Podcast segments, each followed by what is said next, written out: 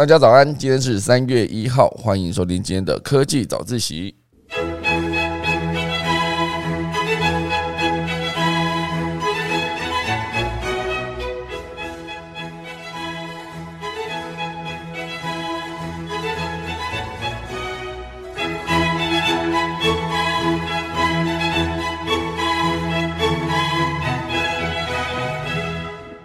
好的，今天要跟大家聊几个科技相关的消息。第一个是谷歌的地图哈，Google Map，它其实目前为止为了保护乌克兰的人民安全，所以他们停止使用路况这个功能，我就把路况这个功能直接关掉哈。所以在战争的时间，它可以用这个方式来表示它呃，就是保护这边的人民。所以在非战争的时候，这一个资讯是非常有用的。大家听懂我的意思吗？啊，所以。某种程度上呢，Google 地图显示的路况，它其实就会知道说哪边人比较多嘛。好，这相关细节等下来跟大家分享。第二大段会跟大家聊到，就是 Google 跟 Facebook 去年二零二一年的数位广告投放金额是破纪录的。好，所以当大家在聊他们是不是在走下坡的时候，可以去思考一下这个数字其实是目前为止创新高。好，第三则呢会跟大家聊到，就是美国有个外送平台，它就是除了外送服务之外呢，它还会提供。出借金呃现金给银行啊，出借现金给餐厅，好这个功能来帮助借贷周转。那这件公司叫做 DoorDash 哈，所以它到底如何做到这件事情呢？等一下钟声过后就要开始今天的科技早自习喽。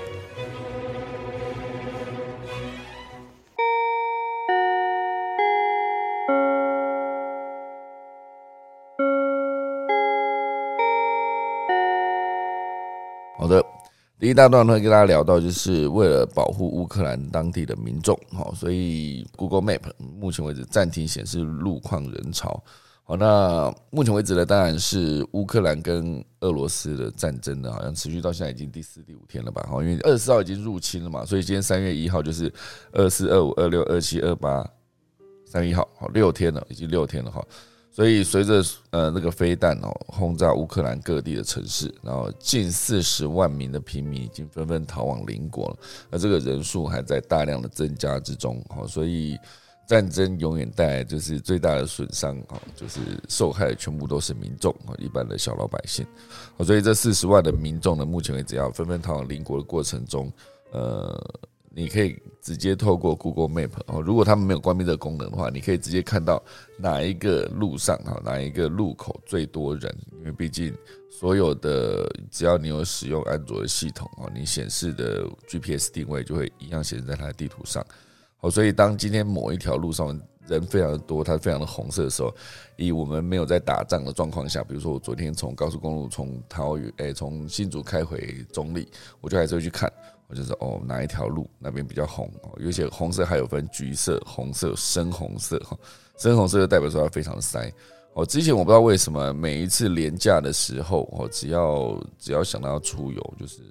往南下的，就是永远都会在新竹那边会塞一段哦，就是呃那是什么？竹北那一段到新竹哦，永远都是塞车的状况，就是最塞就是那一段。然后如果是呃到了下午，下午大家都纷纷往往回走的时候，就北上哈，一样是新竹那一段就一定会塞车哦。所以每一次在那边塞的时候，那边就全部都会是红色，那只是看它红色到底是红色还是深红色，就那种猪肝红那种深红色，猪肝红深红色就代表说它真的是非常非常非常的塞哈。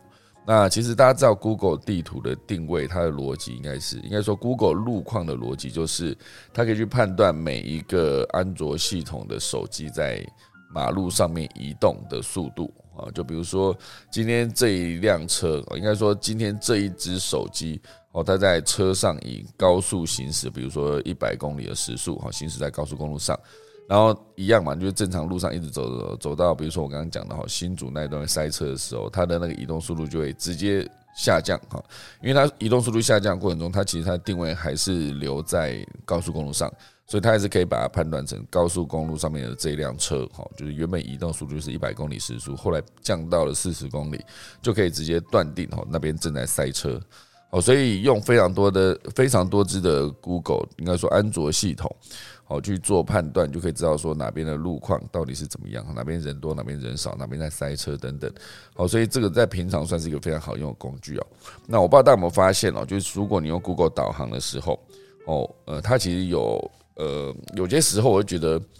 应该不会那么塞哦，所以时间应该不会这么长。比如说我平常走路这一段啊，应该说平常的移动这一段就是一公诶。一小时会到，一小时就会到那个我的目的地。可是今天它突然显示一小时二十分，那我再看地图上面好像有塞一点，可是也没有塞到这么严重，怎么可能会平白多了二十分钟然后我想说，好吧，我就一样按照正常的速度去开，就它，诶，它真的就是一小时二十分才到。好，所以我觉得它应该还是有把那个路况实时统计进去，它推荐给你的最佳路线会耗掉多少时间。哦，所以相对都还是蛮准的，就顶多你真的拼了你开非常非常的快，大概是快一分钟两分钟，顶多不可能再更快哈。所以这样子看起来，就是这其实是我怎么讲，就是我大学的时候就领悟到了一个道理，就是一样的路，因为那时候常常就是嗯，呃，大学大家都爱骑机车嘛，骑机车的时候就是会，比如说我们那时候在四新想要去平林啊，或者去那个呃呃。乌来，好，我们会去那个地方露营，哈，就所以我们常常会移动过去。比如说，我们去先先移动之，呃，应该说露营之前先去看景嘛。你们想说，好，那我们大概可以多快到那个地方？那有些时候就是正常速度到，然后比如说好像四十分钟就到了，哈。然后后来想说，好，我们今天就看看我们如果骑很快很快很快很快的话，哎，结果到的时候是三十八分钟，所以我觉得。那个快就顶多就快那两分钟，实在是很不划算了。因为你整路都是增加了，就高速行驶都会有一个风险嘛。所以从那之后我就开始骑车，就觉得慢慢骑，反正也不会是真的快到哪里去。好，开车逻辑上其实也是这样子。所以以移动的路上来说，我觉得 Google 的地图，以前当然在大学的时候，这 Google 地图还没有这么的呃风行，还没有这么流行啊。毕竟那个安卓的系统，哦。应该说，在 iOS 系统是二零零六年初嘛，哈，所以在之后安卓系统才出来的时候，才让 Google 的地图能够更明确的显示路况这件事情。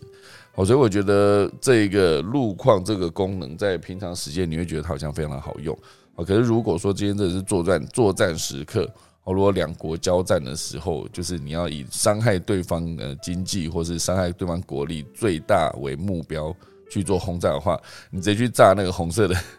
就是塞车塞最严重那个地方，直接去炸那边，因为那边人最多。哈，你炸下去，就是你就有机会，就是伤害对方更大的呃，就是程度去伤害对方的国家，就你的敌人这样子。哦，所以当然，我觉得 Google 地图这件事情，它现在它就是关闭了乌克兰境内的即时人潮的资讯。哈，因为俄罗斯部队二十四号入侵乌克兰嘛，随着飞弹就这样炸，四十万平米已经赶快逃离了邻国，这些这个人数还在持续不断增加中。我觉得每次只要有战争，就是会有这样子后续的难民潮。我就像之前有一大段时间，就是叙利亚的难民，然后也是一样一直在往外移动，一路扩散，就扩散到整个欧洲。好，当然第一站会先抵达土耳其嘛，因为欧洲亚洲交界处就是土耳其。那土耳其在过去，可是过一个非常小的那个海峡，哈。博斯普鲁斯海峡是这样吗？就可以直接抵达希腊。好，那希腊就是所以呃，土耳其跟希腊其实某种程度上就会当时就吸收了非常多的难民，然后再进去欧洲的本就是比较呃怎么讲，欧洲大陆那一块的时候，就是更多的难民会直接。因为德国愿意提供难民庇护嘛，所以一大段时间就是来自叙利亚、来自中东的难民大量的涌进德国，所以就会造成德国当地的民众哦有一些反感哦，就是觉得他们为什么要来？呃，他们为什么要来？就是占用我们的那个经济的成果。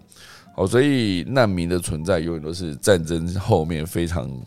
呃会觉得很很令人难过的一件事情，因为这些难民其实就如果。可以安居乐业，在家里好好的工作生活，那谁不想要留在自己的国家？那会往外颠沛流离，往国外跑的时候，一定也都是因为这些原因，所以他们才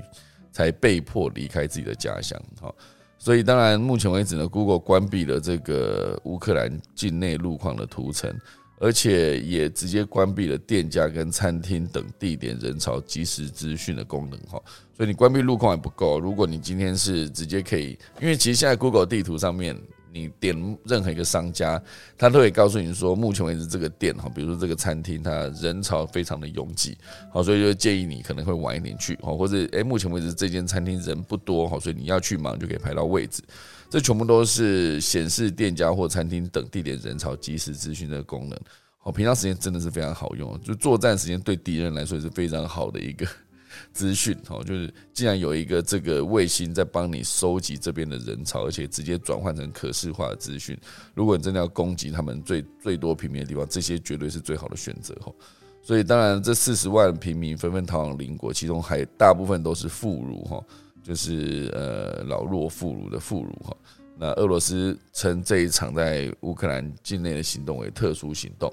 好，所以以 Google 为首的科技龙头就纷纷表示，他们正在采采取新措施来保护乌克兰地区用户的安全，哦，所以嗯呃，这里有一个是有一位有一个有一个教授，他就做了一个呃表示，他就说在乌克兰总啊在在俄罗斯总统。普丁宣布展开攻击的数小时之前，Google 地图帮他追踪到交通拥塞的现象，竟然是俄罗斯大军往乌俄边境移动哦。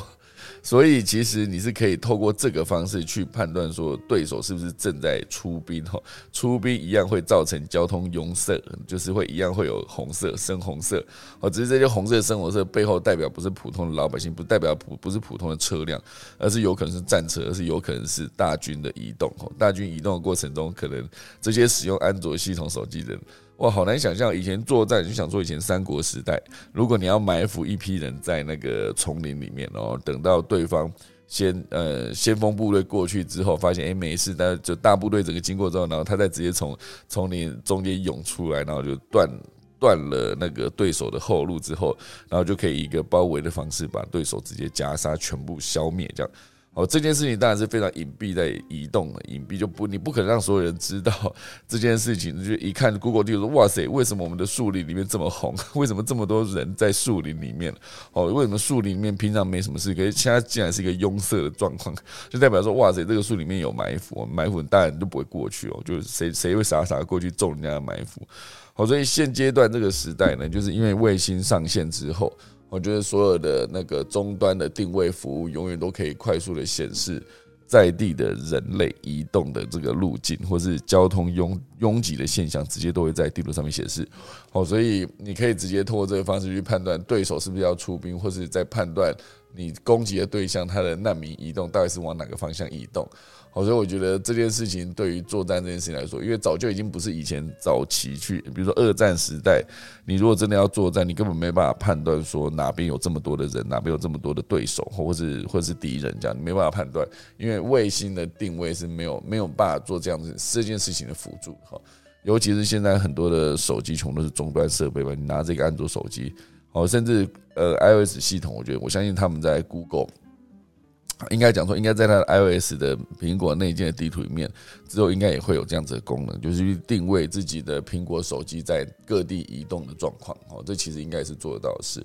哦，所以我觉得在 Google 目前为止做的这件事情，当然是以保护乌克兰当地的民众为主。好，所以我看到这一则消息的时候，我就可以想象，直接想象到，直接想象到说，就是。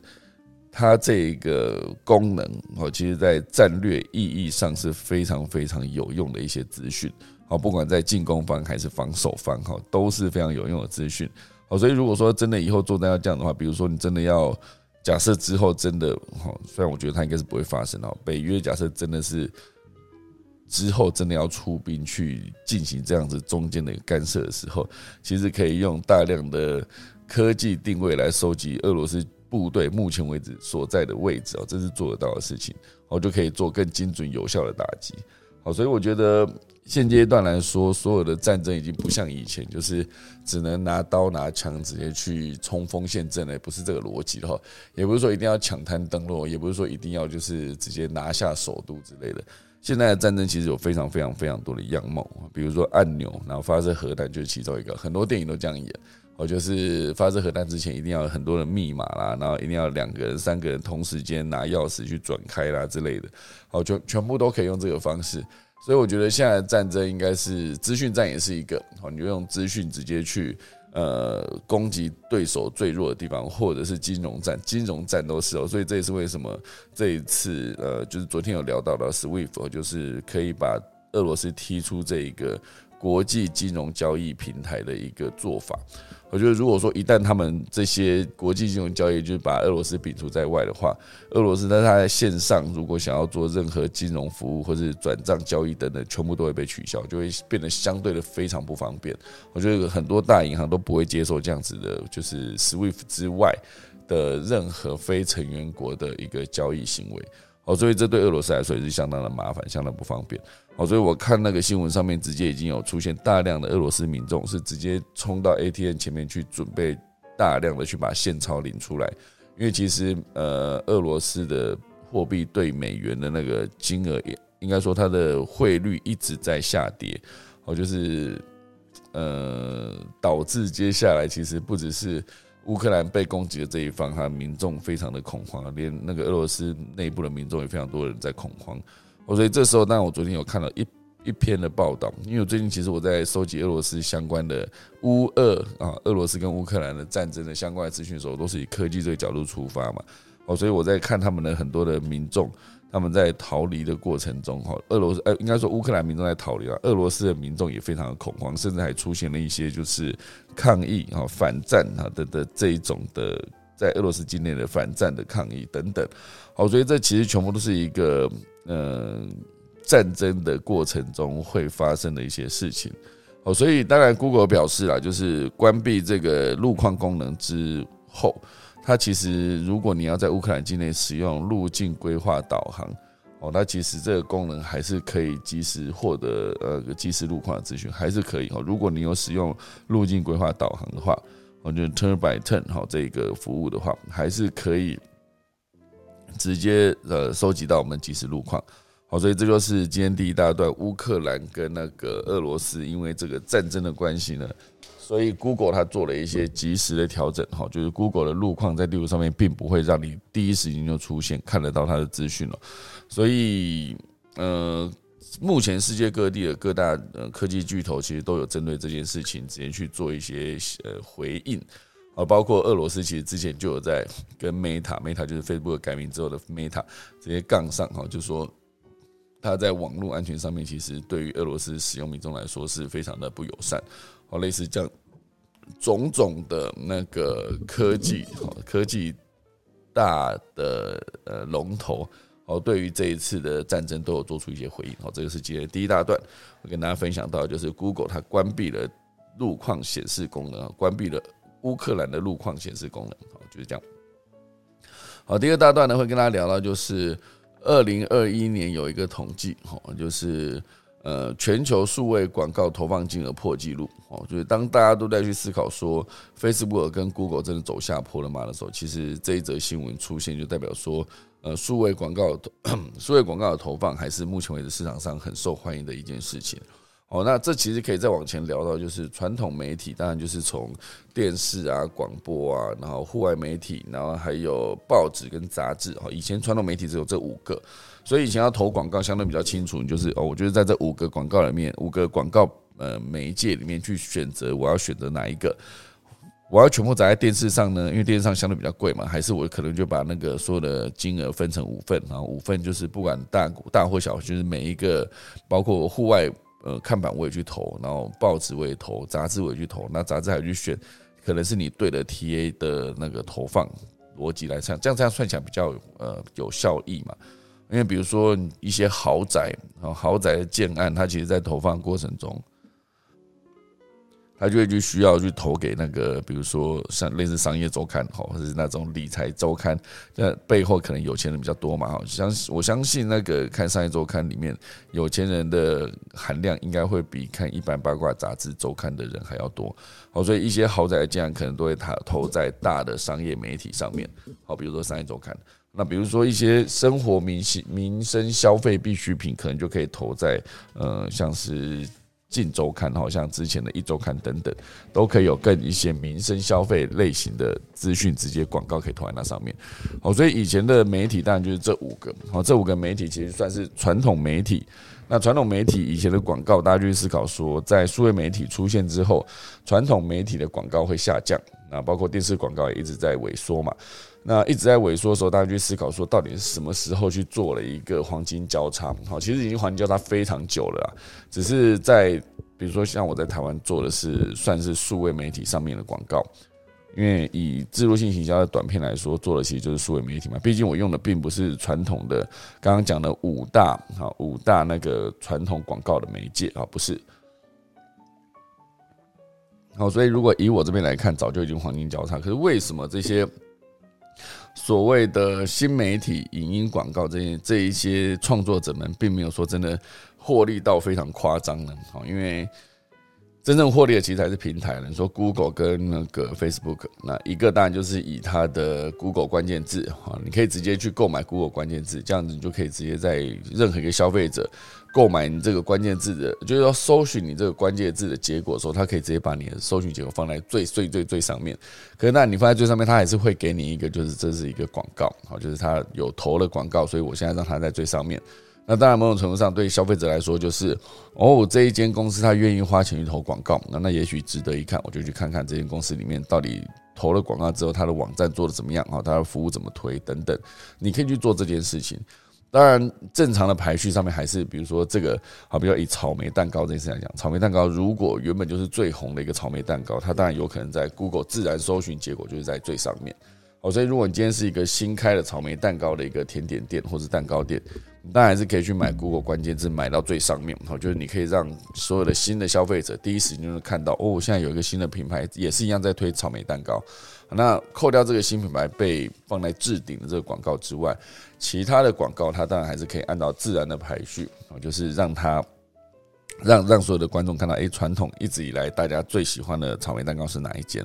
好，当然我觉得 Google 关键是除了购买之外，还有很多操作的机会了。好，比如说你今天真的有希有想要让你的品牌被更更容易看见，好，就是去上新闻媒体，绝对是一个很有很有效的方法。比如说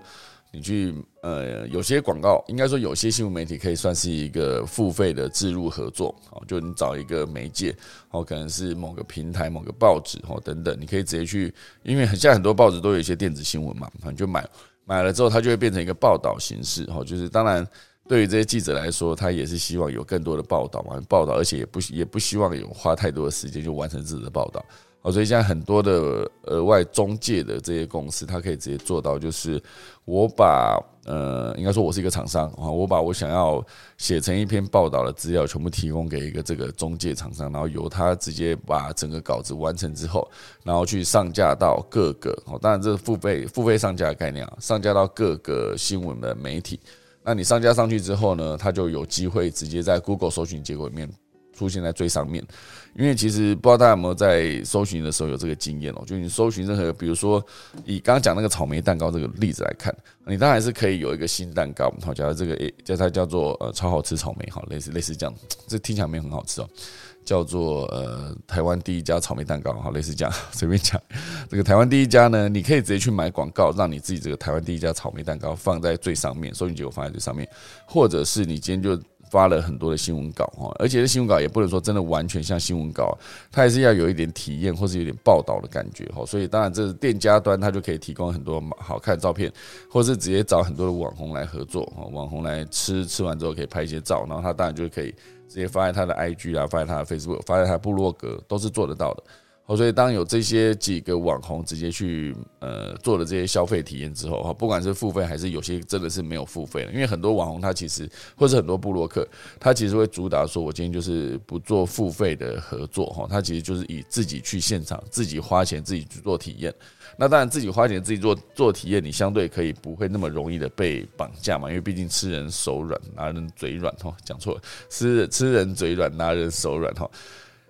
你可以感觉相对起来会写的写的更公公正啊，更有公信力，因为毕竟你就可以大大大的写出你说觉得不好的地方，比如说哪些缺点，比如说太贵，比如说什么，它你都可以直接按照实真实的感觉去写。好，所以很多这样子类型的布洛克，他当然少了很多业配合作的机会，好，他不会真的去呃收钱去写一些文章，可是他换来就是消费者，应该说他的读者们好非常信任这个人。好，所以他当然他可以用别的方式去做任何的呃，让自己有更多收入的机会。当然，他还是可以主打说，我就是以真实的体验为主，我没有收人家钱，我自己付费的。好，所以我写出来感觉绝对是我的第一时间真实感受。好，这是一个。好，所以如果你以这个方式啊，就是因为这就是为什么很多现在平台可以有一些可以做口碑行销的平台，或是公司，或是个人哈，这些工作者，他其实都可以帮你做到，让你的整个产品，就像我刚刚讲到草，哎，台湾第一家草莓蛋糕，这个怎么想都觉得没有很好吃，哎。嗯，不行，我觉得这样子，这样子，他说，可是我其实也只是举例哈，就是台湾第一家草莓公司。当然，你有很多的报道之后，你在搜寻草莓蛋糕的时候，这个台湾第一家草莓蛋糕，它就会以一个新闻报道的形式出现在最上面，然后底下才是可能是其他本来就很红的蛋糕名称哦，就在底下自然生成的那个搜寻结果的排行。哦，所以你有可能透过这个方式，让你的搜寻结果放在最上面。哦，所以当然现在很厉害，就是我在关键字也买买到最前面，然后我在设定关键字这件事情，哈，你还是可以直接把关键字做一个拼接组合。好，比如说一样是草莓蛋糕，你还是可以在前面加上，比如说你今天这个草莓蛋糕，你就主打你每一颗草莓都是三十公分，这么直径三十公分，类似这样的，就是全世界最大的草莓做出来的草莓蛋糕，每一颗都是直径三十公分，直径三十公分好像太大了，诶，直径十公分，好不好？每一个草莓直径有十公分，我就主打这个，好，所以你就可以直接用十公分，然后空格草莓蛋糕这个这个关键字，就是如果大家搜寻，今天你真的就是主打，就是真的就是有人喜欢，我就喜欢吃直径十公分，哎，直径十公分很大哎，那个草莓直径十公分，如果我今天就是主打十公分的直径的草莓的做出来的草莓蛋糕，那所有的消费者或者新的顾客，他可以直接透过十公分空格草莓蛋糕去做搜寻，你一定是在搜寻结果第一页第一个。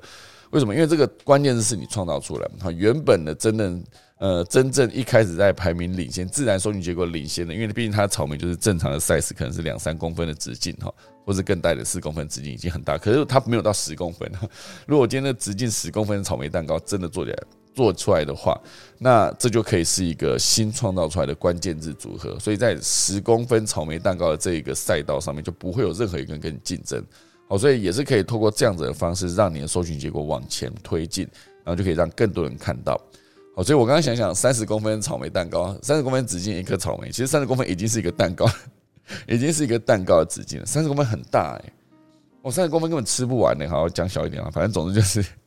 就是那种可能把八寸、十寸那种蛋糕，上面就是放了很多颗直径十公分的草莓酱。我不知道大家这样听完会觉得想吃还是不想吃，可是我只是举例，好吧？就我只是想要举例跟大家讲说，你可以用关键字组合这件事情，让你的整个搜寻结果更往前面去做排行。好，好，所以总之呢，这就是我刚刚在呃。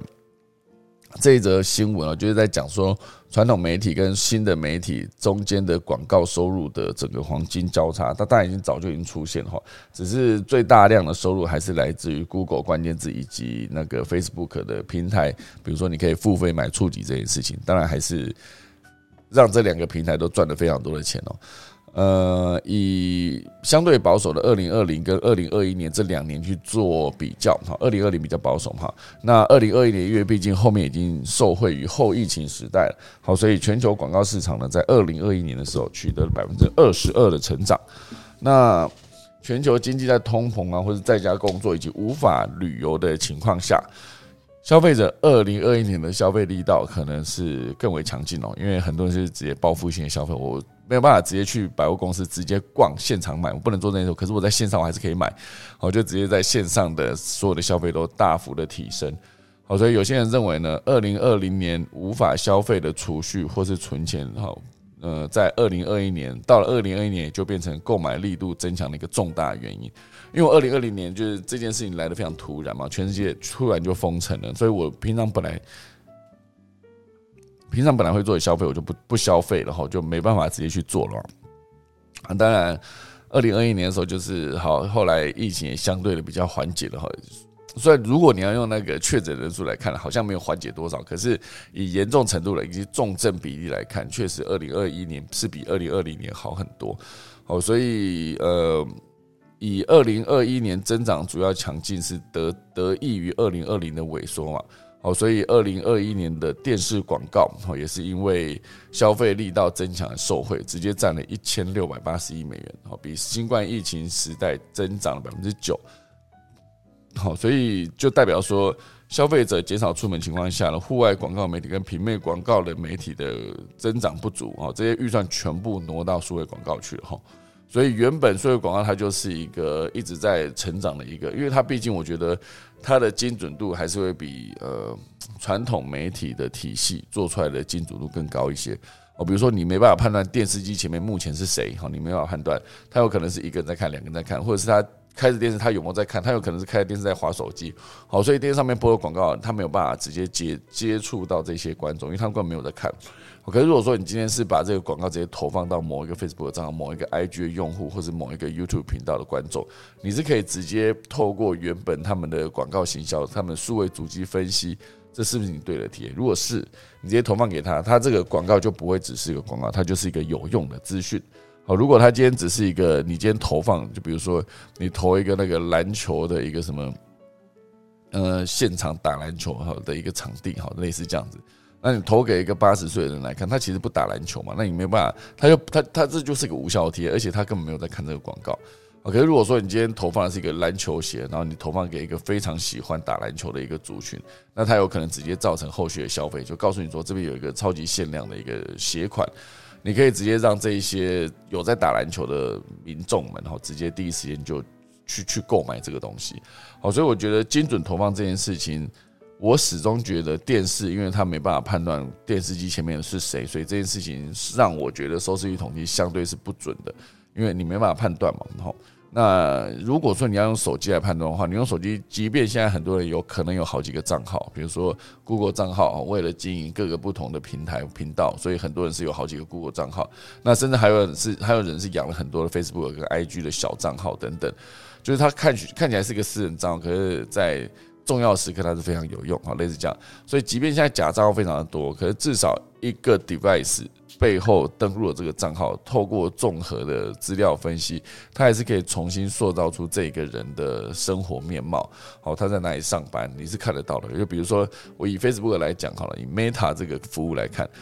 你平常在打卡的地方，或是你平常在写的我在哪里上班，或是我在哪里毕业，好类似这样子，或许他可以直接透过呃横向的资料的分析，直接去重塑你这个人过去一个月的一个生活情境。我觉得这个人大概，比如说他周末有没有去上课啊？比如说他平常下班会不会不会去跑步啊？比如说他最常跟什么什么朋友互动哈，都是哪个圈子的，他都有可能让这个人的生活被更精准的呈现出来。那全部都有助于。在这整个分析出来的结果之后，去投放各式各样适合他的广告，类似这样。好，所以我觉得以 Facebook 目前为止来看啊，当然很多人认为 TikTok 跟 Snapchat 他们的数据都有增长，代表说 Facebook 逐渐式微嘛。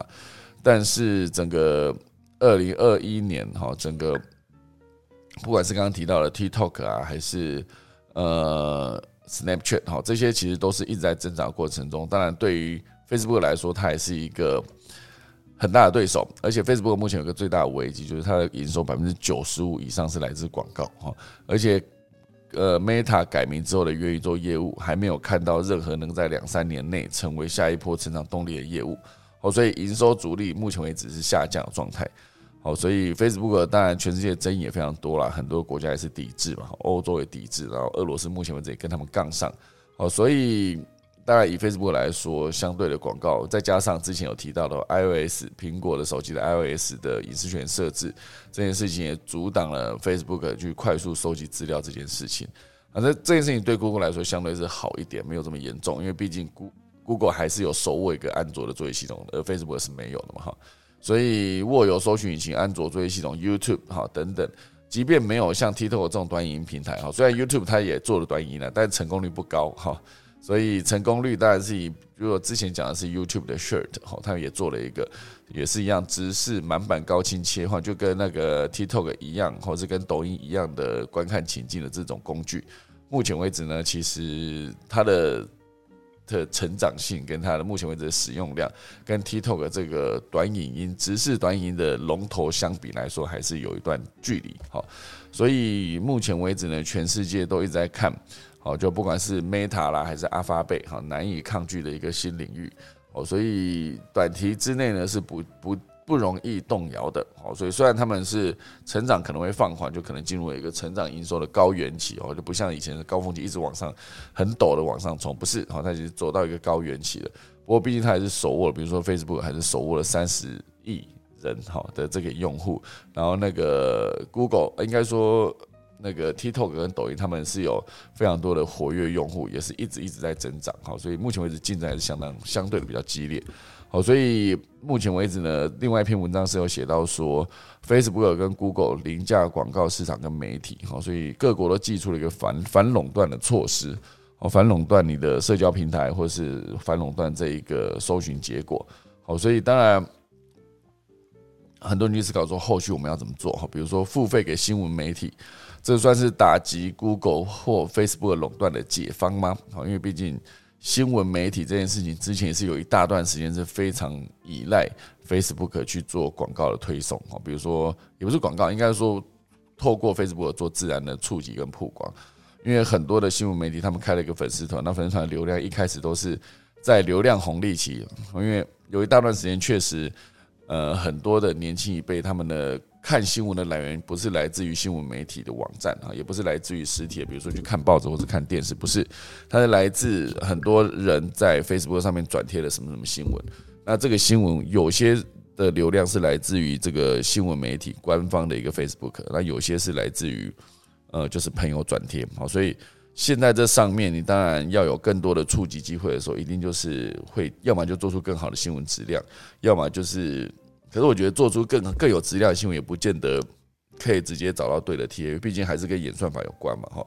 所以，而且演算法就是代表说，它这个平台上面有很多决定的权利，比如说黄标，啊，就是黄标 YouTube，啊，黄标呃封锁 YouTube 或是禁言等等，这一些无需详细解释解释的法则，代表权利不对的。就是很多的 YouTuber 一一直在想说，为什么我这支突然黄标？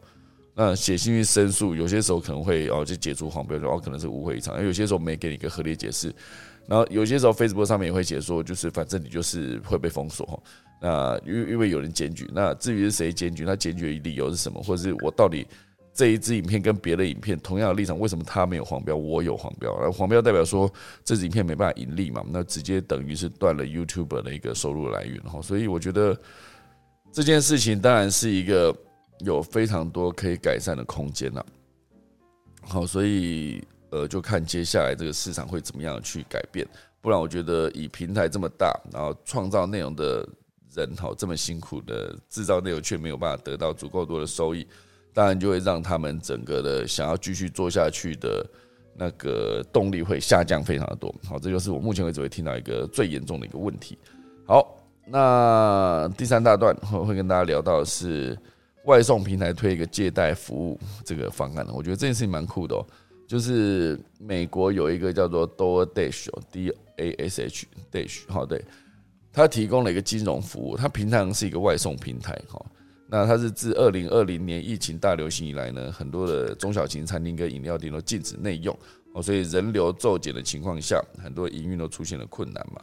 所以，美国的外送龙头呢，这个叫叫 DoorDash，它在与合作餐厅密切合作过程中，它就察觉了餐厅的痛点及需求。为了帮助合作伙伴渡过难关，它就与呃这个 DoorDash 就与金融科技新创哦叫做 Parafin 哦 Inc 合作哦，就是为商家提供预借现金的服务，很酷哦。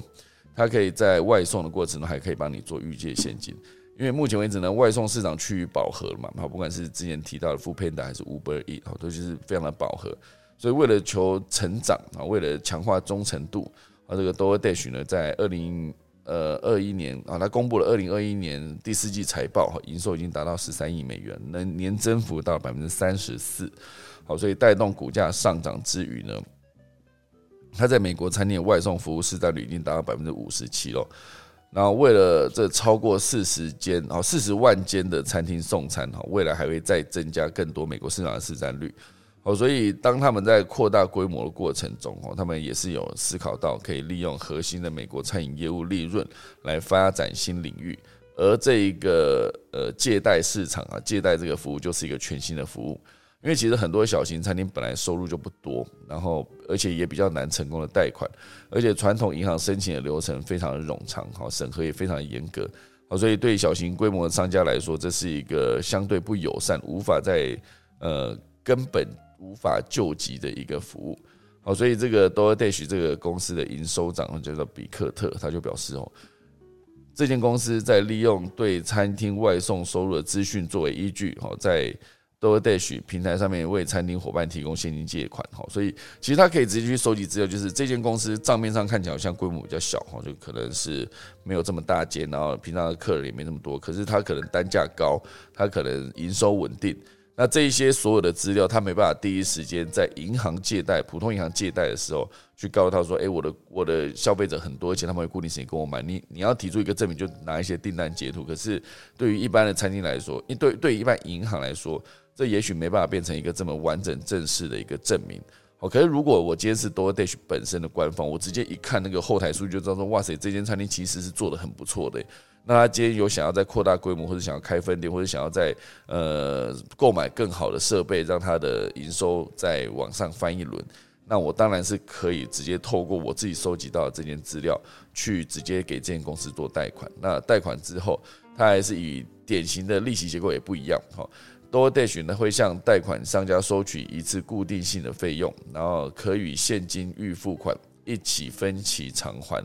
好，所以这一来呢，不仅可以让餐厅更快速获得资金啊，对 DoorDash 来说也能与餐厅伙伴建立更好的忠诚关系。好，比如说今天这个外送平台他借你钱，那我可能就会只用这间借我钱供这个平台的这个服务，我就不会，比如说 DoorDash 我借了嘛，我就不会去 Uber，我也不会去付费大直接做上架，这甚至还可以有机会直接做出一个护城河，因为其实现在很多的店家，他其实好像两个外送平台，哦，就以 Uber 跟付费大，好，诶，好像都有在外送，就可以两个地方都可以滑到这样子的一个一个商家，他在两边都可以跑的。可是如果说今天这个真的，我这个外送平台还借你钱哈，那你现在算是我的债权人的话，债权是这样讲好，反正总之你现在是欠我这个外送平台钱的人，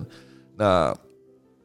你可能就会更愿意在这个上面，就是更认真的去做服务跟合作，就不会再去跟别人一样哈，再不会再去跟外送平台同样去做上架，不会再做这件事。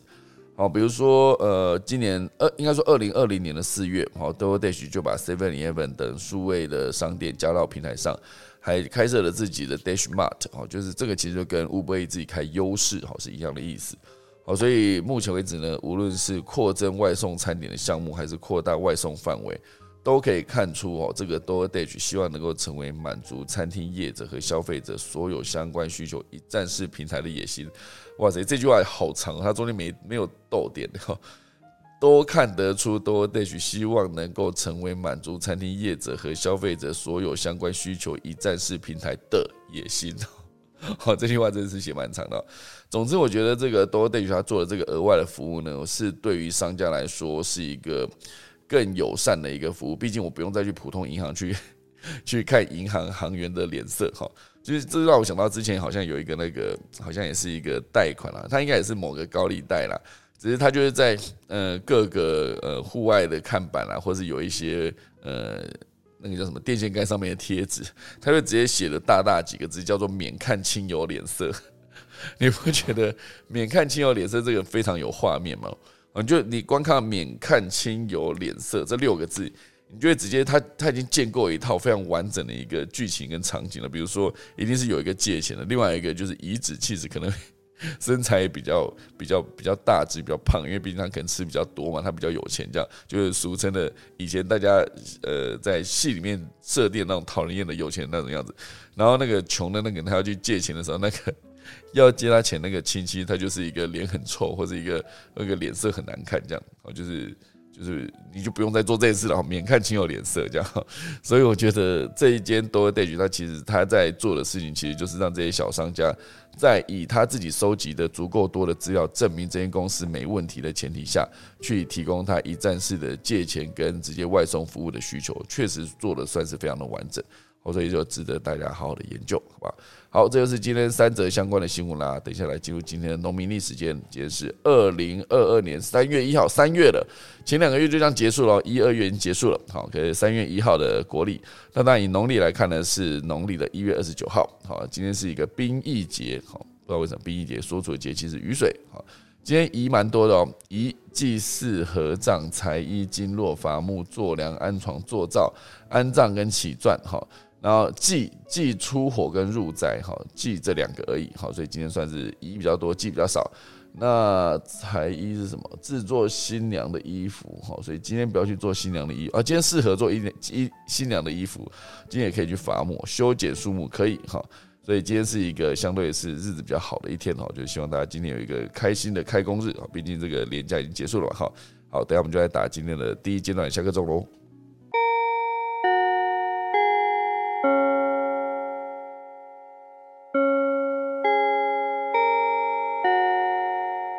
好的，谢谢大家收听今天的科技早一起。今天现场人数来到三百多位哦，非常多。先感谢大家的收听。然后每一次科技早一起，其实都会以收集资料的方式来让更多的人看到我们的呃，目前为止全世界发生什么相关的科技的消息跟新闻哦，然后对未来的整个社会局势有什么样的影响？那这都是我每天想要做的事啦。就我之前一再重申嘛，就是我在天气很冷的那几个时。几天哦，其实我是很不想爬起来的。有些时候想说，为什么要额外做这件事情又累？有有些时候甚至还比较晚，说为什么要做这件事情？那可是后来最终你就会发现，做任何事情就会回到一个我的初衷到底是什么？就是我自己想要早起，而且我自己想要多看科技新闻，我就做了这个节目。就是除了自己分享给大家之后，我自己可以自己也得到很多的知识。我觉得这就是我做这个节目的初衷，所以最终我还是会选择爬起来。就是不管人多人少，像昨天我们的二月二十八号连假期间，我还是开把它爬起来做了一集科技早起哦。虽然我是在一个设备比较不完整的情况下，做出一个回应比较大的一个科技早起，可是还是把它做完了。好，就是很很感谢大家的收听。好的，那我们看看今天何明老师，老师早安，老师老师在吗？哎，就早，哎，早早早。礼拜几？对，礼拜二了，新的一个礼拜二，对，新的一个月啦，应该是三月了。是，哎，那个乌克兰其实，因为我们昨天好像提过每个科技公司做的事情，嗯，今天好像，今天好像你提的是那个地图把它取消掉，对对对对对，其实蛮重要的。那个，嗯，Facebook 好像这两天也是把它，它允许那个个人把他的那个，那叫做 lock 他的 account，就是把他的那个账号。锁定住，那锁定住是一般连，呃，就是他只要一锁定，其他的人通全部看不到，嗯，所以就是比较快速直接，比较不会是一般你还可以搜寻到这样，所以他要推一个这个事情，就是怕说很多个人的资讯被，嗯，就是被被一些有心的人士呃特意的去搜寻到，可以看到他的情况，所以他有做一个拉个 account 的动作这样子。嗯，那诶，乌克兰其实境内有很多高科技公司啊，比较大家可能比较常常诶，比较常看到一家叫 Grammarly 这一家公司，就是在网站上提供那个翻译服务这一家。其实他们有好几家新创的哦，就是那广告一直跑出来那个哦，诶，Grammarly 很常出来诶。对对对对对对，绿色，好像我记得它是绿色的标的 logo。嗯，对，这也是乌克兰的新创公司。嗯，哦，这几家新创公司，不过现在就还在营营运嘛。还有一家是 Read，呃，Reado，就是做 PDF 的的。他们有几家新创公司都还不错了。还有这个家庭无线安全公司 Ajax。嗯，现在好像都还呃有一些风险投资公司也有筹集资金给他们嘛，所以。看起来是目前还好啦，只是刚好看到他们有几家新创公司做的也蛮好的这样子。嗯，不过就他们并没有去 update 他们的状况了，因为现在有一些公司是不太会被采访的，因为他们紧急在做一些紧急业务的事情这样子。嗯，那就是就是这一部分，我我想社群的东西就是当然最大的就是。他们的可能目前在一些讯息被误用上面，他们要很小心呢，所以大家会各自去做一些新的一些动作，这样子。嗯，那嗯，刚刚其实秀导讲那个 Do Dash，Do Dash 其实在是不是在去年？因为他们的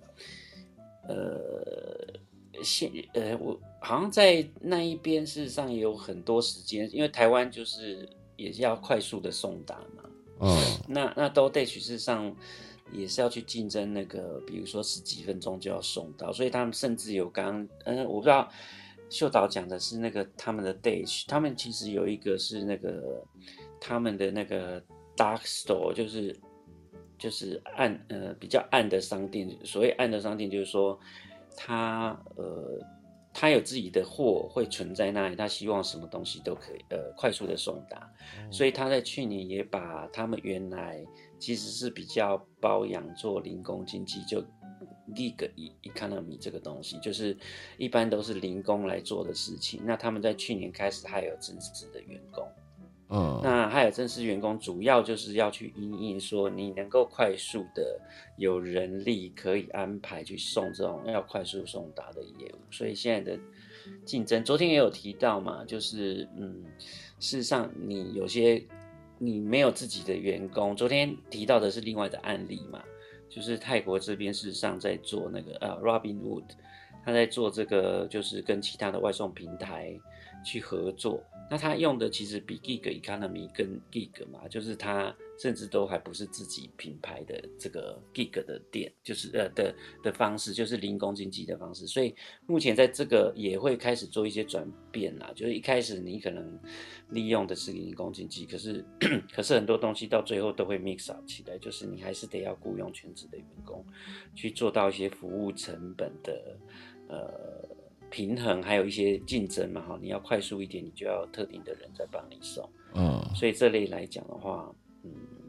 也是零工经济会在做一些 mix 的变化啦，很多东西大概都很难是是呃，就是往一个方向去发展，就是目前看到的现象，嗯，那其实，在疫情的时候，我知道有很多的人开始自己煮一些食物啦，嗯，所以台湾的。然后目前有一些现象，就是有些市场它会慢慢的现代化，所谓的现代化就是数位力嘛，所以所以现在其实嗯，听说在台北市有数位支付的这一类的，已经有八，嗯，对，已经有快将近八成了，不只是夜市，还有这种早市，早市对对对，菜市场。就菜市场现在，我觉得会慢慢的不太一样，所以他们也接受这种电子支付。可是全台湾那个电子支付其实不到十 percent 啊，就是这类零售业。那北部事实上是比较多了，所以呃，这个大概就是一个他们觉得说，目前其实很多东西年轻人会上门的。那疫情之后也有很多年轻人开始自己煮一些食物啦，所以早市也有些年轻人去去。去购物，所以他们觉得是比较不一样的现象，就是包括电子支付。那当然希望说现在的十 percent 的摊位有电子支付，就可以越来越多了。嗯，那这个当然北部最多嘛，刚刚提是八成。那另外就是有很多的呃，这个年轻人会开始去市场购物，所以这一类来讲，我觉得整体菜市场未来会有一个比较不一样的现象，那就是看这些跟外送平台的怎么去搭配，还有电子支付。这一部分的发展，我觉得是大家可以观察一下的现象。嗯，没错。对，我觉得外送平台这件事情，因为其实我自己也跟外送平台没有直接关系。我之前在很早的时候，我在做台湾大车队的车的时候，我就想说，他们这个基于卫星定位来叫车这个逻辑，它其实应该还有更多的获利的可能性。我那时候就一直觉得应该有，一定有这样。因为就后来是被 Uber 叫做出来，后被后来被 Uber Eat 也做出来，都是可以直接基于定位去把所有的需要媒合的服务在地图上面直接把它串接起来。这件事情我觉得是那时候我就一直觉得会有，结果他们没有直接第一时间做到。因为是，对啊，时至今日我也觉得它的定位没有做到。就我常常直接在叫，我只是要到我家，就是松江路二零这这几号这样子。哎，差点把地址讲出来。我的意思就是说，那个。只是这样子，我还找不到，就只是一个巷子而已。他他为什么会找不到呢？就我之前在使用上面，我觉得蛮困扰的。对啊，哎，哦，他们有一阵子是上那个定位出问题。对啊，所以就使用这样。是我我记得好像是嗯两年前的那一版。事实上，他们那时候改版也很大的困扰，所以他们司机有说跟他们反映那个定位没有。哦，对啊，对对对，梅河变得非常不顺利。对对对，可是可是台湾大车队比较大的课题在于它的，其实它当然在轿车上面很不错，可是现在就是有一些新的轿车在竞争嘛，轿车的业务真的。可是它发展其他的业务一直没有做起来啦，就是说它在发展它后面的那一个荧幕，事实上那个荧幕的嗯是不是那么好用？然后包括你要去触感触，就是它的触碰荧幕都不是那么好了。所以你本身事实上它已经是做到一个实体的最后一里了，可是它并没有把它实体的最后一里。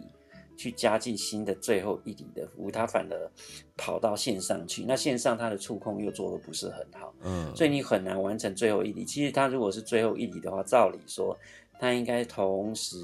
在它的。呃，要到家或什么可以掌控以后，开始去把这个 account 的服务做起来，因为它 account 的服务并没有做得很好啦，所以它线上既然没有把会员制做得很好之后，就会出很大的问题嘛。你你看它最近才开始推那个，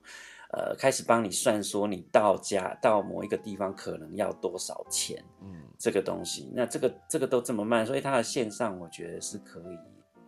再积极跟强化一点在线上发展的能力。大概是这样子。好的，好的，好，感谢老师提供。我觉得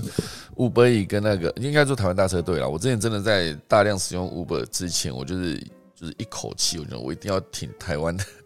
台湾的服务这样子，我就一直死不下载 Uber 这样，就是我就一直我就是告诉你，我就一定要用台湾大车队。就叫了几次，我发现 我实在无法定位到我家，我就一气之下，我就转到 Uber 之后就再也没回去。对，真的是那个时间就我就离开了，这样我，就很无奈的就离开了，好不好？这就是我对台湾大车队那个时候的记忆，好吧？对啊，好，感谢老师啦。那我们来，哎，我们国巴比上来了，他今天这样换了一个这个是什么？非常亮的一个背景，远远看好像是一个那个某个某个什么，就是会教大家捐钱的老师，我不知道为什么。小小图看你的背景看起来就感觉你像教大家去捐钱的一个人这样。好，你刚才看你想要讲什么？那我放一下捐钱的网站好了，就很像一个大师啦，应该这样讲。好烦哦，等一下就要换掉。好，没问题。好，你看你今天要讲什么？不知道大家有没有去吸过蚂蚁的味道？就有没有想过蚂蚁闻起来像什么？因为目前发现的蚂蚁种类有一千三百多种，然后它们可是它们体型的关系，我们很难去。就是检测它们散发的味道，不是像吸猫吸狗那么容易，除非就是很大型的那种蚁群的集中位置。那研究发现，它们其实主要散发的味道有四种，就是有几个比较特别的，一个是呃大型的那种黄色蚂蚁身上会散发类似香茅或是柠檬的气味，所以也被叫做香茅蚂蚁。然后另外还有一种是会有巧克力香气的巨针蚁。这个气味是他们呃从他们头部的腺体散发出来的一种，就算是警报的讯息，就是可以通知同伴附近有危机这样子。呃，不过必须要呃到闻到这个味道的话，就是要碾死他们才可以闻得到，因为就是从他们头部发出来的。然后巨针蚁他们前方有一对看起来就是很像就锯齿形那种园艺剪刀的大颚，然后它的开合式它是触发式的，很厉害，就是靠。散布在它这个大颚周围的幼毛去感知物体，所以你只要轻轻碰触到，就是闪过它的那些触毛的话，它的大颚就会迅速的合上，像是捕蝇草那样子。那有研究报告指出，它们大颚的运动的开合速度大概是时速一百二到两百三十公里，这么快速的在开合这样。然后另外一个就是家里的蚂蚁，然后因为一直以来家里的蚂蚁都被认为是那种野子或是烂掉的奶油、腐臭的奶油的味道。但是这边的科学家他们是用一种像呃叫做气象色谱仪的工具，他去分析比对了三种就是释放到空气的那种挥发性物化合物，然后实际上他们比对之后最接近的味道是 blue cheese，就是你家里的蚂蚁闻起来像 blue cheese，然后蚂蚁它们属于完全变态这样，就是要经过卵幼虫蛹这些阶段，最后变成成虫。然后大部分的物种在幼虫阶段，它是它是完全没有移动的能力的，所以是靠工蚁工作的工，它吐出的液体去做喂养这样子。然后成虫也会用这样子，他们称呃叫做交补的方式去交换食物。然后他们就真的是非常社会性的动物嘛，就是依照形态、年龄去分工，而且也有阶级的顺阶级的那个地位排序这样子。大概就是从蚁后雄蚁、公蚁到兵蚁这样。那目前有记录到体型最大的蚂蚁已经是就是呃它是已经灭绝了，叫做古巨蚁亚科的，它的蚁后它的体长可以到六公分，而且翅膀张开会有翅膀张开会有十五公分，我刚想到我觉得好可怕。对，然后这个蚂蚁气味的那个报道是在《Life Science》的那个报道可以搜寻到。嗯，以上跟大家分享。嗯，终于有 Life Science 的报道回归了，是不是？好久没听到 Life Science 的报道。对，哇，一个蚂蚁可以到六公分那么长哦，哇塞，真的是有点有点恐怖哎，真的是很可怕，身体六公分呢。嗯，对啊，光想就觉得，而且啊，因因大家知道那个蚂蚁就是力气最大的昆虫之一嘛，它们是可以拖动比它们体重重一千四百倍的物品。哦，真的。如果我是蚂蚁的话，我可以拖。五台游览车哦，你可以啊，你就算是人，你也可以啊，感觉就很壮啊。好了，没有了，没有。我我现在突然想到，因为只要讲到蚂蚁，我就想到很久以前有一个那个叫《百战天龙》嘛，主角叫做马盖先这样。然后它里面就有一集，我就是看了那集之后，我从小就对蚂蚁非常的害怕，因为他那一集就在演说有有一堆红火蚁，然后有一个人就掉到一个红火蚁里面，然后就瞬间被吃掉这样子。我不知道大家有没有印象了，我对马盖先我就会直接想到就是蚂蚁把人吃掉这个连接，所以那时候从小就对于那种红火蚁就感到非常的害怕，就不是那种小只的，它的红火也蛮大只的这样。哦，好好像显然没有什么共鸣，可恶。那个连凯老师，你有看过马盖先吧？你有你有印象的蚂蚁把人吃掉吗？一定要找一个人来问，我不管，一定要问到一个，一定有吧？可恶！你说的红火蚁我有印象啊，但是内容没有记得那么清楚。对我也没有。马盖先给，对啊，马盖先给我们的印象比较深，都是他用一些很物理或化学，对对对对对对对对对对，呃，去扮演他那个特务的角色嘛，所以他不拿枪。他只有他最有名的就是那个美那个瑞士刀哦，对对对，他有瑞士刀很厉害，对瑞士刀跟那个胶带嘛，哦对对对对对，自己做炸弹，两样东西，对就可以做好多炸弹出来。没错，哎，我现在好想要放一下这个音乐给大家听哦，就是《百战天龙》的配乐，那个是我们的偶像，没错，我要放，我放放一下。哦，你看这个音乐这样，音乐音质都很差哦，因为毕竟还是二三十年前的剧了这样。红火蚁它本身就是百大入侵物种之一啦，它们算是入侵物种，这样是蛮可怕。OK OK，好的。它们算是入侵物种，这样是蛮可怕。OK OK，时间来到了八点十七分，我今天就快速的先下播，就还是一样啦，我先打个下课钟。